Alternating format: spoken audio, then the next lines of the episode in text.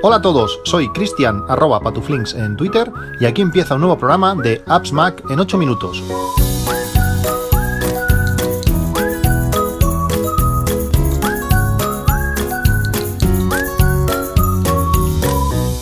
Hola a todos, 22 de abril de 2022.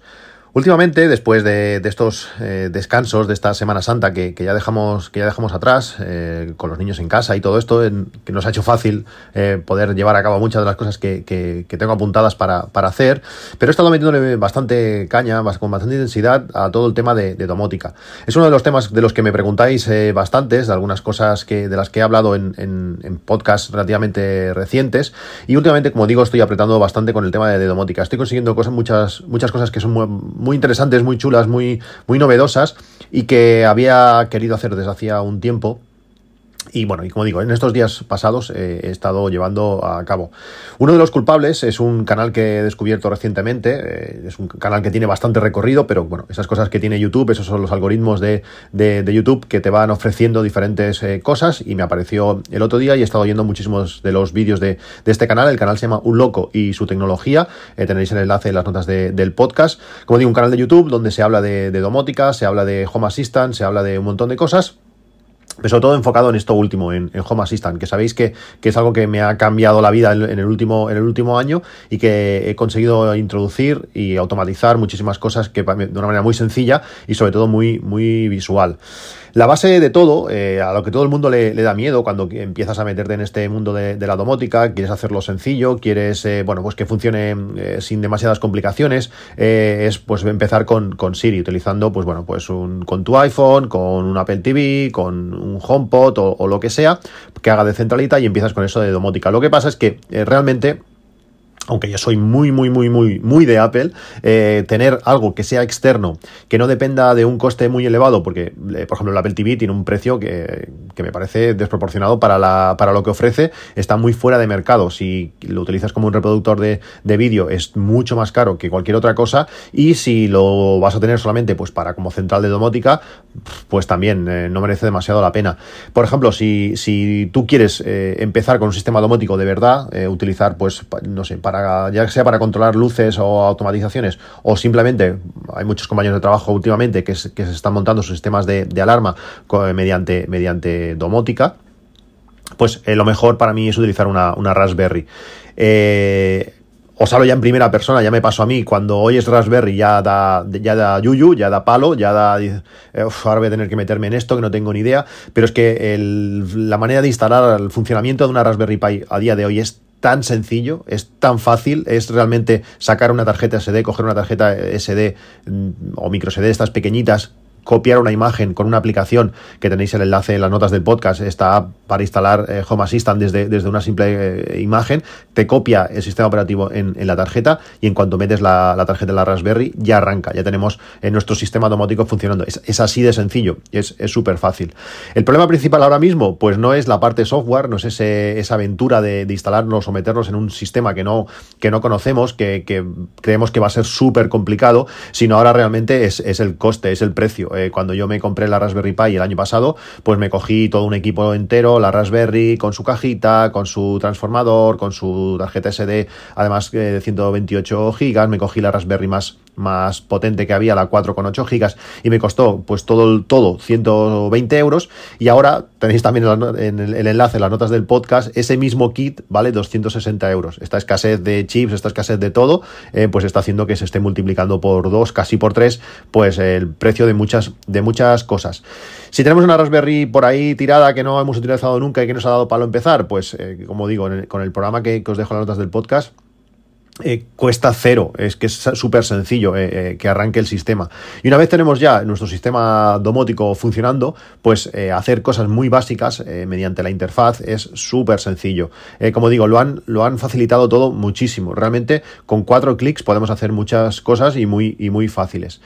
Si queremos tener domótica de verdad, el, hasta ahora lo más fácil era utilizar dispositivos Wi-Fi, eh, dispositivos, pues enchufes que tuvieran Wi-Fi, luces que tuvieran Wi-Fi, eh, bueno, diferentes cosas. Pero el problema de esto es que cuanto más cosas tenemos, cuantas más cosas, eh, dispositivos Wi-Fi tenemos en casa, más problemas vamos a tener con las cosas que realmente necesitan Wi-Fi, como por ejemplo nuestro iPad o nuestro, o nuestro iPhone. cada dispositivo al final acaba teniendo una IP, tiene que ir haciendo llamadas continuas al router, acaba saturando pues toda la conexión de, casa y cuando queremos utilizar pues cosas con ancho de banda alto pues vamos a tener problemas. Aquello que el wifi no, no acaba de ir bien que a veces conecta desconecta pues todo esto o, una de las cosas importantes que puede provocar estas, estos, estos problemas es eso tener muchos dispositivos eh, wifi que, que, estén molestando. Lo ideal lo, ideal es utilizar pues un, un, sistema un protocolo una manera de comunicarse específica para, para, para domótica como es el, el Zigbee. El Zigbee al final no deja de ser pues un, un sistema muy parecido eh, a Bluetooth con eh, conexiones de bajo consumo que además eh, son malladas, es decir, que cada dispositivo eh, permite dejar pasar la señal para llegar más lejos de, bueno, esa señal la va comunicando para poder llegar más lejos de, fuera, avanzando por casa, que no tengas que estar pegado al, al, emisor, al, al concentrador Zigbee y eso pues claro, hace que cuanto más dispositivos tengas, mejor te va a funcionar todo tu sistema domótico. Y no va a colapsar todo el tema de, del wifi de, de, casa. Como os hablé hace tiempo, eh, una vez tú pillas la, la, Raspberry, tienes la tarjeta eh, con, el, con el software instalado, con ese Home Assistant instalado en la tarjeta, lo pinchas en la Raspberry Pi, la Raspberry Pi arranca, ya está, puedes acceder eh, a ella pues por un navegador, es tan sencillo como eso, pones la IP de la, de la Raspberry y ya tenemos acceso a a, nuestro sistema desde un navegador, ya sea desde nuestro ordenador o, desde cualquier dispositivo móvil, necesitamos algo que convierta el sistema operativo o que pueda para que permita al sistema operativo acceder a esos dispositivos eh, Zigbee que tenemos instalados por, por casa. Ya puede ser pues eh, luces de Philips, eh, podemos utilizar cualquier tipo de sensores baratos de, de, de Acara, podemos utilizar, hay miles de dispositivos compatibles con, con Zigbee que podemos controlar desde, desde, nuestro, desde, desde nuestro sistema domótico. Como os dije hace tiempo, compré un adaptador que permitía hacer esta conversión de Zigbee por USB a la, a la Raspberry Pi, que era el, el Combi 2. Es un pequeño pincho USB muy pequeñito que se pinchaba en la, Raspberry Pi, permitía instalar su propia aplicación y esto nos permitía pues eso, controlar pues, y descubrir eh, nuevos dispositivos. Después de utilizarlo durante un tiempo, eh, este dispositivo era poco fiable, aunque permite más opciones que algún otro que, he probado, este dispositivo era, era, poco fiable. Y después de ver bastantes vídeos eh, por, por, YouTube, unos del canal, este que os he comentado al principio, Un Loco y su tecnología y otros canales, me decidí de, de comprar el Sonoff Universal Zigbee. Este es un cacharrito más, más tosco, más grande, pero con una antena de un tamaño considerable que permite eh, más alcance, aunque en mi, eh, en mi caso no, no, es, no era problema el alcance que tenía el Combi 2, ya que como tengo bastantes eh, dispositivos Zigbee, pues la malla que se haya creado en casa permitía eh, acceder a cualquier punto de, mi casa sin, problemas, pero eh, este, este Zigbee, este Sonoff Universal Zigbee, aparte de ser más barato, el Combi 2 eh, valía 40 euros y este vale 27, además permite instalarlo con un una integración, o sea, al final en Home Assistant todo funciona por integraciones, él va descubriendo diferentes eh, dispositivos, pues si por ejemplo tienes eh, altavoces sonos, lo detecta y te, los integra. Eh, si, si, detecta que tienes dispositivos Netatmo, pues también. Si, bueno, va descubriendo cosas y todo esto, todas estas instalaciones, todos estos bueno, conexiones con diferentes dispositivos, les llama integraciones. Pues si la integración nativa de, de, Home Assistant para todo el tema relacionado con Zigbee eh, es compatible con este Sonoff Universal Zigbee. Esto lo que nos permite, pues de una manera aún más fácil, con el Combi 2 aún había que hacer un par de cosillas, eh, había que buscar de una manera un poco extraña, pues esto es tan nativo que tú pinchas este, este, este pincho eh, Universal Zigbee de Sonoff, le das a buscar dispositivos y, ya aparecen. Te muestra la red mallada, permite hacer, bueno, como si fuese algo, algo nativo del sistema, pues aparece todo súper, súper fácil. Aparte, con todas las pruebas que he hecho, porque hace ya casi dos meses que tengo este, este nuevo pincho USB de Zigbee, eh, es muchísimo más fiable. He reiniciado la Raspberry 50, 50 veces eh, porque tienes que estar, eh, bueno, instalado muchísimas cosas y alguna de estas permite reiniciar. también se ha ido la luz también en un par de ocasiones y siempre en todos los casos el sistema ha vuelto a arrancar. Esto es súper importante. así como, bueno, pues para poder recibir avisos, para poder encender enchufes, para poder hacer diferentes cosas, es muy importante que esto arranque solo, que en el momento que, que se va la luz vuelva a arrancar y que, todos los, dispositivos sean, sean accesibles. Eh, con este dispositivo, como digo, más barato, eh, más fiable, eh, más sencillo, no se, puede, no se puede pedir más. Por tanto, una Raspberry copiamos la imagen, metemos este pincho universal son off y es súper sencillo tener nuestro sistema domótico instalado en, 10 minutos. Es,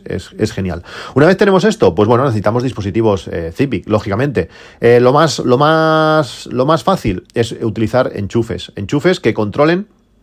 pues todo lo que queramos eh, domotizar. Por ejemplo, ahora mismo estoy haciendo el, lavavajillas, mi lavavajillas es un lavavajillas normal, barato, casi lo más barato que había de, clase AAA, eh, no es nada inteligente, es un botón para encender y un botón para pausar y, poco más. Sí que permite mm, retrasar el inicio del lavado, puede, retrasarlo 3, 6, 9, hasta 12 horas me parece que son, eh, pero poco más. Pero gracias a estos enchufes inteligentes puedo hacer que el, el lavavajillas arranque a la hora que yo quiera, creo una automatización en en, Home Assistant, es relativamente sencillo, que funciona tan fácil como cuando el, enchufe que, está donde está enchufado el, lavavajillas detecta consumo, en el momento que detecta, pues si el, emparado está consume 0 o un vatio a veces, pues en el momento que detecta más de 10 vatios, automáticamente apaga el enchufe y se espera a la hora que yo le he dicho para volver a encenderlo y que haga el lavado. La mayoría de, dispositivos que tenemos, eh, lavadoras, lavavajillas eh, y secadoras, eh, funcionan así, aunque pensemos que, que si se va la luz luego no recuerda en qué, en qué punto estaba,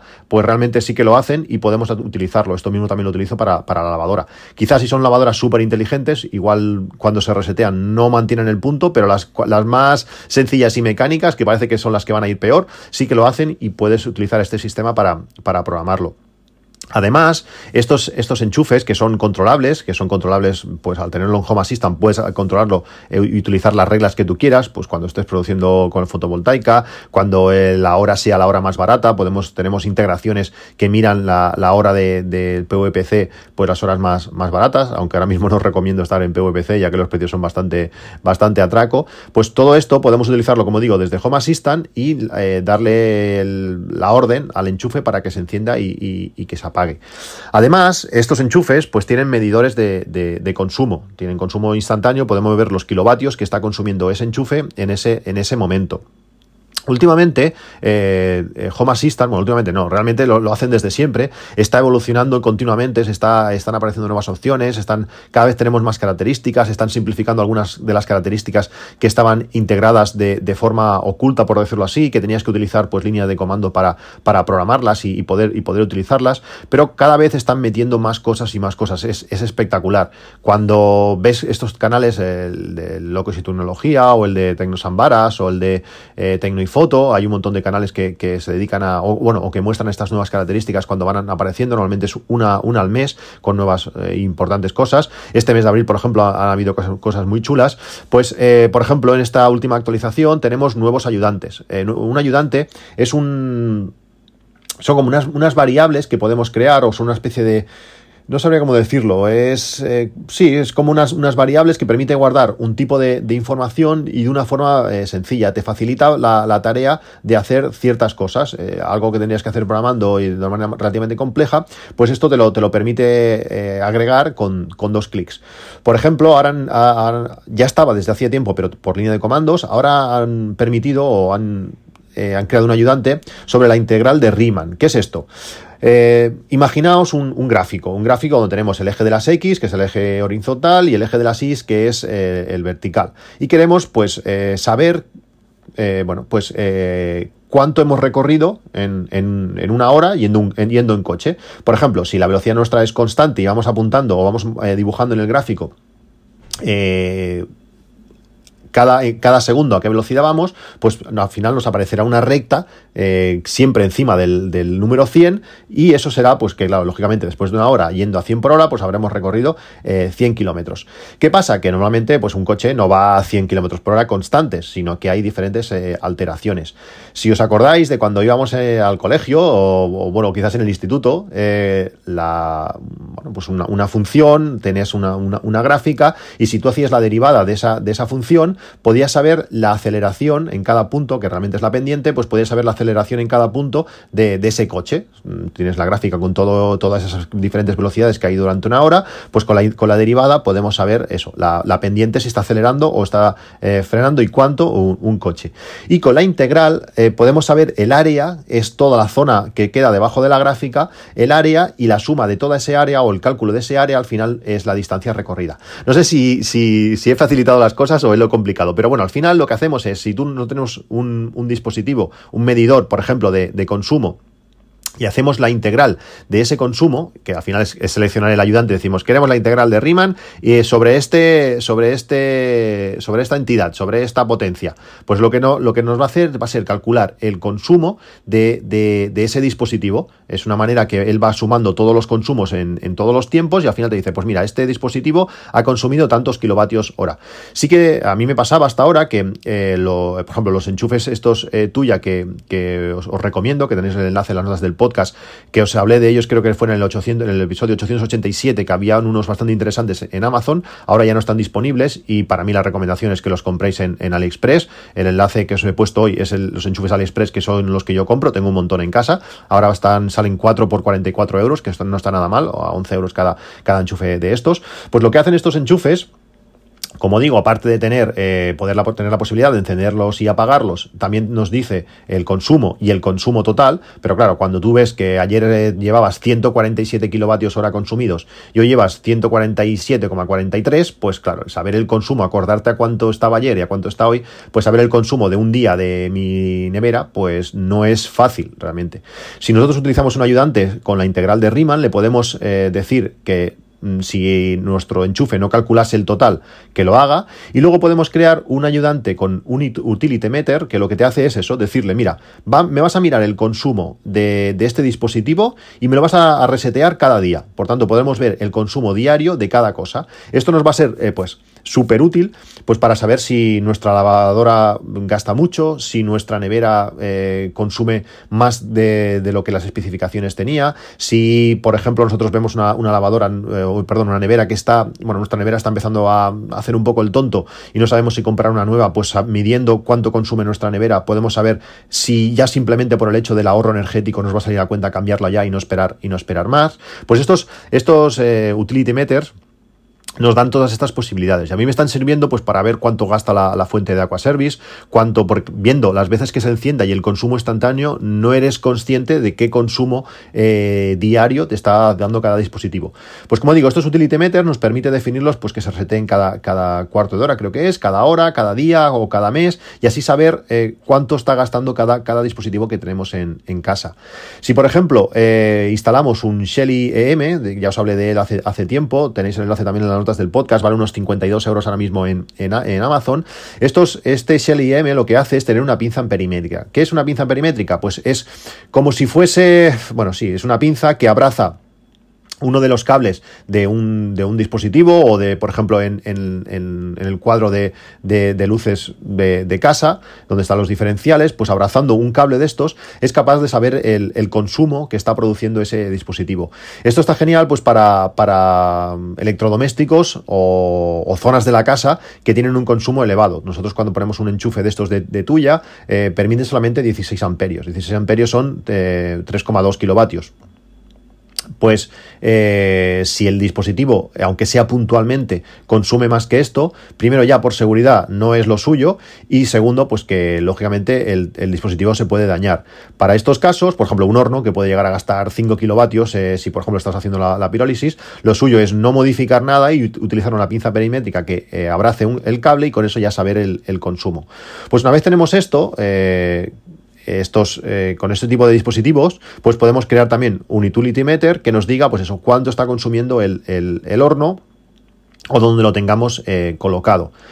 Home Assistant, en toda esta parte así que os he explicado ahora, lo puedes hacer todo mediante una interfaz súper fácil, que es dos clics y creas cualquier cosa, pero lo bueno que tienes es que en el momento que tú ya dominas, que sabes un poquito más, que puedes avanzar, que, ya lo tienes un poco más de la mano, permite eh, crear eh, a base de, comandos, programación, lo que tú quieras, puedes crear, puedes llegar al nivel que, tú desees. Si tú, por ejemplo, coges ese, ese utility meter, ese, ese valor que te dice del consumo diario y te creas un, sensor propio que te multiplique eh, ese valor, pues por los céntimos de, euro el kilovatio que tú le digas, pues puedes ver en tiempo real cuánto eh, te está costando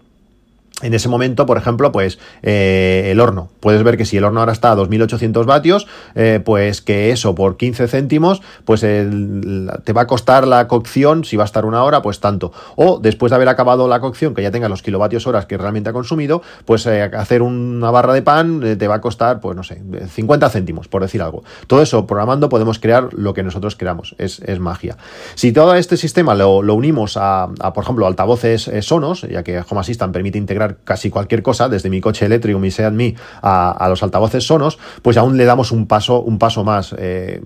en 2017, parece mentira, pero hace ya cinco años que compré mis altavoces Sonos, no puedo estar más contento, eh, los utilizamos muchísimo, cada, cada día más, al principio era, era casi yo solo el que, el que utilizaba o, se lo ponía a los niños, pero lógicamente los niños se han hecho grandes y están todo el día escuchando, escuchando música, los utilizan para despertarse, para todo, y además lo bueno que tiene estas cosas, que cuando compras cosas eh, que se utilizan bastante, que son cosas buenas, de calidad, pues eh, son integrables en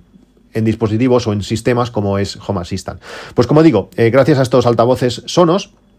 los podemos integrar en, Home Assistant. Yo, por ejemplo, tengo un botón en mi Home Assistant que en cuanto lo pulso, automáticamente se me carga, se me empieza a reproducir música de Jack Johnson, una lista que tengo en Sonos, en mi altavoz de la oficina, que es el que, el que utilizo pues, para concentrarme, para hacer este guion, para, para, bueno, cuando estoy haciendo la declaración de la renta que estuve haciendo el otro día, pues, eh, bueno, es una, lista que me permite eso, concentrarme y, estar, y estar enfocado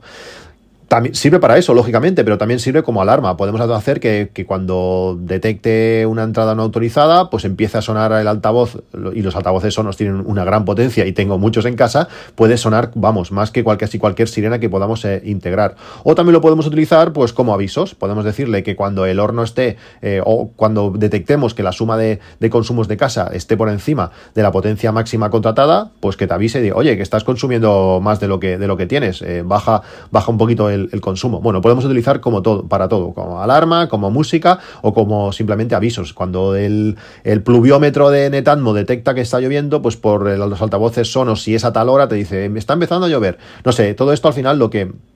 lo que se os ocurra. Además, ahora estaba mirando, porque ahora hacía tiempo que no los miraba, yo el tema Sonos lo tengo bastante cubierto, que los eh, Sonos One han subido de precio muchísimo, que son los que yo recomiendo para estas cosas, pero que hay uno en concreto, creo que es de color blanco solo, que, está ahora por 180 euros, que está muy buen precio, que cuando estos altavoces normalmente suelen costar 200 y algo. Tenéis también el enlace las notas del podcast. Por último, eh, todo el tema de Home Assistant y la fotovoltaica. Sabéis que, bueno, instalé placas solares hace, hace ya prácticamente dos años, creo que la instalación empezó a funcionar en junio, el 3 o 4 de junio del 2020 como digo, eh, en un par de meses hará, hará, dos años. Y el otro día eh, tuve que subir a limpiar las placas. Uno de los problemas que yo tengo es que, bueno, eh, vivo en, una comunidad, es algo complicado, es mm, interesante y curioso que me hayan, todo el mundo se sorprende que me hayan dejado instalar las placas donde, donde las tengo, pero por diferentes eh, motivos de la instalación, del suelo donde están colocadas y todo el rollo, eh, no podíamos poner mucho peso, no podíamos levantar las placas demasiado porque aquí hace bastante aire y, bueno, ya había riesgo de que salieran volando. Por tanto, eh, mis placas están bastante planas y cuando llueve, sobre todo cuando llueve barro, se crea una pequeña mm, capa, unos, yo que sé, igual 5 o 10 centímetros de barro en la parte inferior de las placas que reduce bastante la producción. Bastante, es un 15 o un 20%. ¿Cómo detecto esto? Bueno, pues de este, del bot de fotovoltaica que os he hablado muchísimo, que una las funciones, y creo que al principio se creó por eso y por eso se llama bot fotovoltaica, te permite decir, eh, te permite calcular la producción que deberías tener, es decir, cuántos eh, vatios o cuántos kilovatios debería estar produciendo tu instalación en ese momento exacto y lo puedes comparar pues con la producción real. Cuando yo veo que, la, que se empieza a separar, si yo ahora por ejemplo, mira, le voy a dar el botón ahora, ahora mismo, si ahora mismo eh, me dice el bot que tendría que estar produciendo, eh, a ver, a ver, 1003 vatios tendría que estar produciendo ahora mismo, a la, hora, a la hora que estoy produciendo. Y voy a mi instalación y veo que ahora está produciendo 1169. Por tanto, eh, mi instalación está produciendo más que el teórico de, que calcula el bot. Pues cuando esto empieza, es, el contrario, cuando estoy produciendo bastante menos de lo que el bot me calcula, significa que las placas están sucias y tengo que subir a limpiarlas. No es lo más sencillo del mundo, no está en la parte más fácil de, de, acceder, está a unos cuantos metros, tengo que llevar una escalera, es un, es un follón, pero bueno, nueve meses después de la última limpieza, yo todo esto lo llevo súper controlado, eh, con una aplicación que se llama Last Time, que me habéis pedido algunos por privado y os la dejo en las notas del podcast, que está genial, cualquier cosa que queráis controlar, eh, con qué frecuencia, cuántas veces, cuando fue la última vez todo esto, pues simplemente haces un pequeño clic y, bueno, y tienes controlado todo esto. Yo, por ejemplo, controlo muchas cosas, estas cosas son un poco así, eh, pues cuando me afeité la última vez, cuando me corté el pelo, cuando no sé qué, y con qué frecuencia lo hago, bueno, pues también hago eh, cuando descongelo el congelador, pues todas estas cosas las tengo controlado con esta aplicación Last Time, que si no recuerdo mal es gratuita. Pues eso, después de nueve meses eh, subí a limpiar las placas y ya les tocaba, estaban, estaban un, poquito, un poquito sucias eh, y ya está. Y se notó muchísimo, al final es casi un mes, un 20% de, de aumento de, de la producción. Eh, me habéis preguntado bastante por privado porque ahora está muchísima gente súper interesada en todo el tema de, placas, de placas solares. Eh, la gente del trabajo, somos mucha gente y bueno, la gente se entera de que tienes instalación hecha y la gente me, pregunta. En dos años, falta eso, un mes y medio para, los dos años, he producido 5,08 eh, megavatios hora. Me parece espectacular. 5.000 kilovatios es, es, brutal. Esto supone, pues más o menos, que el 50% de la energía que consumo eh, que, produzco es autoconsumida y el resto lo, envío, lo envío a la red. El, el 57% de, la energía eh, la, tengo que importar, eso sí, y exporto un 43% de, todo lo que produzco. No, no está mal. Eh, en un día normal, o bueno, en un día de sol, desde las ocho y media de la mañana, ahora mismo, ¿eh? a día de hoy, esto lógicamente va cambiando, ahora irá mejorando hasta, hasta, el, hasta el día 21 o 20 de junio y luego empeorará, pero ahora así al día 22 de abril, eh, desde las 8 y media de la mañana eh, ya, ya produzco más de lo que mi casa consume y hasta las 7, 7 y 10 más o menos eh, también produzco más de lo que mi casa consume, contando que son unos 300 vatios de consumo. Realmente la producción empieza antes, sobre las 8, 8 y 10 y acaba más tarde, desde las 7 y 10, 7 y cuarto, pero, pero ya son menos de 300 vatios. Esto representa que, que durante 10 horas y media, algo más, pues eso, mi casa, el consumo es, cero. Sí que es verdad que hay momentos pues que enciendes el horno, enciendes la vajillas, enciendes eh, lo que sea y bueno, puede haber momentos picos que no, que no estén eh, autoconsumidos, pero bueno, se compensan y, no es problema. Durante muchísimas horas, durante 10 horas al día, pues el consumo es, cero. Gracias a, Home Assistant, pues puedes controlar que cuando tengas más producción de tal, pues que se encienda la lavadora o cuando tengas más de no sé cuánto, pues que, que enciendas lo otro. O que cuando ya el consumo, cuando la producción baja, pues que avise para que, yo que sé, los niños dejen de jugar al ordenador. No sé, lo que se, lo que se os ocurra. Pues este es el resumen un poco de cómo estoy utilizando todo el tema de domótica. Estoy súper contento, lo sencillo que es. Eh, cada vez lo están facilitando más. Hay que perder ese miedo a, empezar, porque tema a mí, a mí me, pasó que, la Raspberry daba miedo, porque es algo bastante desconocido, que no sabemos cómo vamos a tocar, pero es que es mucho más sencillo de lo que, de lo que parece. Además, se integra con cualquier cosa, se integra con HomeKit, se integra con, con, Alejandra, se integra con un montón de cosas, es súper fácil y las posibilidades son, son muchísimas y de una manera mucho más visual. Si luego encima queremos coger una tablet guarra, no sé, un, Fire Stick, bueno, un sí, no me acuerdo, no sé cómo se llaman, las, tablets de, Amazon, por ejemplo, o cualquier tablet de, Android baratas y utilizarla como pantalla para, pues, para controlar la alarma o para lo que se nos ocurra, también es algo muy sencillo que podemos hacer por un precio muy, muy relativamente bajo y puede estar, eh, puede estar muy bien. Por último, quería recomendaros dos aplicaciones que he instalado últimamente. Son aplicaciones muy sencillas que además están incluidas en la suscripción de, Setup, que sabéis que, es una. que es eh,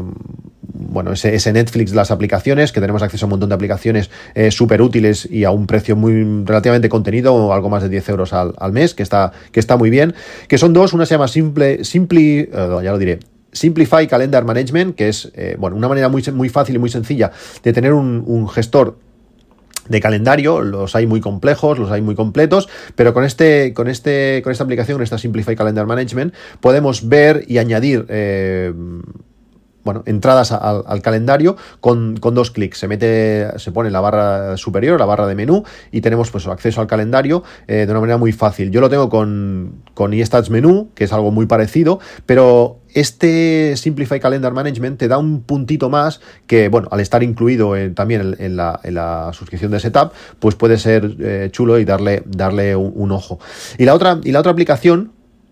eh, se llama, a ver, Display Buddy. Esta aplicación lo que nos permite es eh, controlar eh, las preferencias de nuestros monitores también con un icono en la barra de menú. Permite, de todos los monitores que tengamos conectados a nuestro equipo, podemos cambiar el, brillo, podemos cambiar hasta, hasta el volumen si tienen altavoces integrados, podemos cambiar diferentes parámetros que, bueno, que es muy fácil, el contraste, bueno, algunas, algunos parámetros más, pero de una manera muy sencilla. consume muy poco, es muy ligera la aplicación, muy fácil, está ahí arriba, no molesta y en un momento dado, pues a veces cambiar alguno de estos parámetros sin los teclados, pues no es, no es tan sencillo. Como ya sabéis, eh,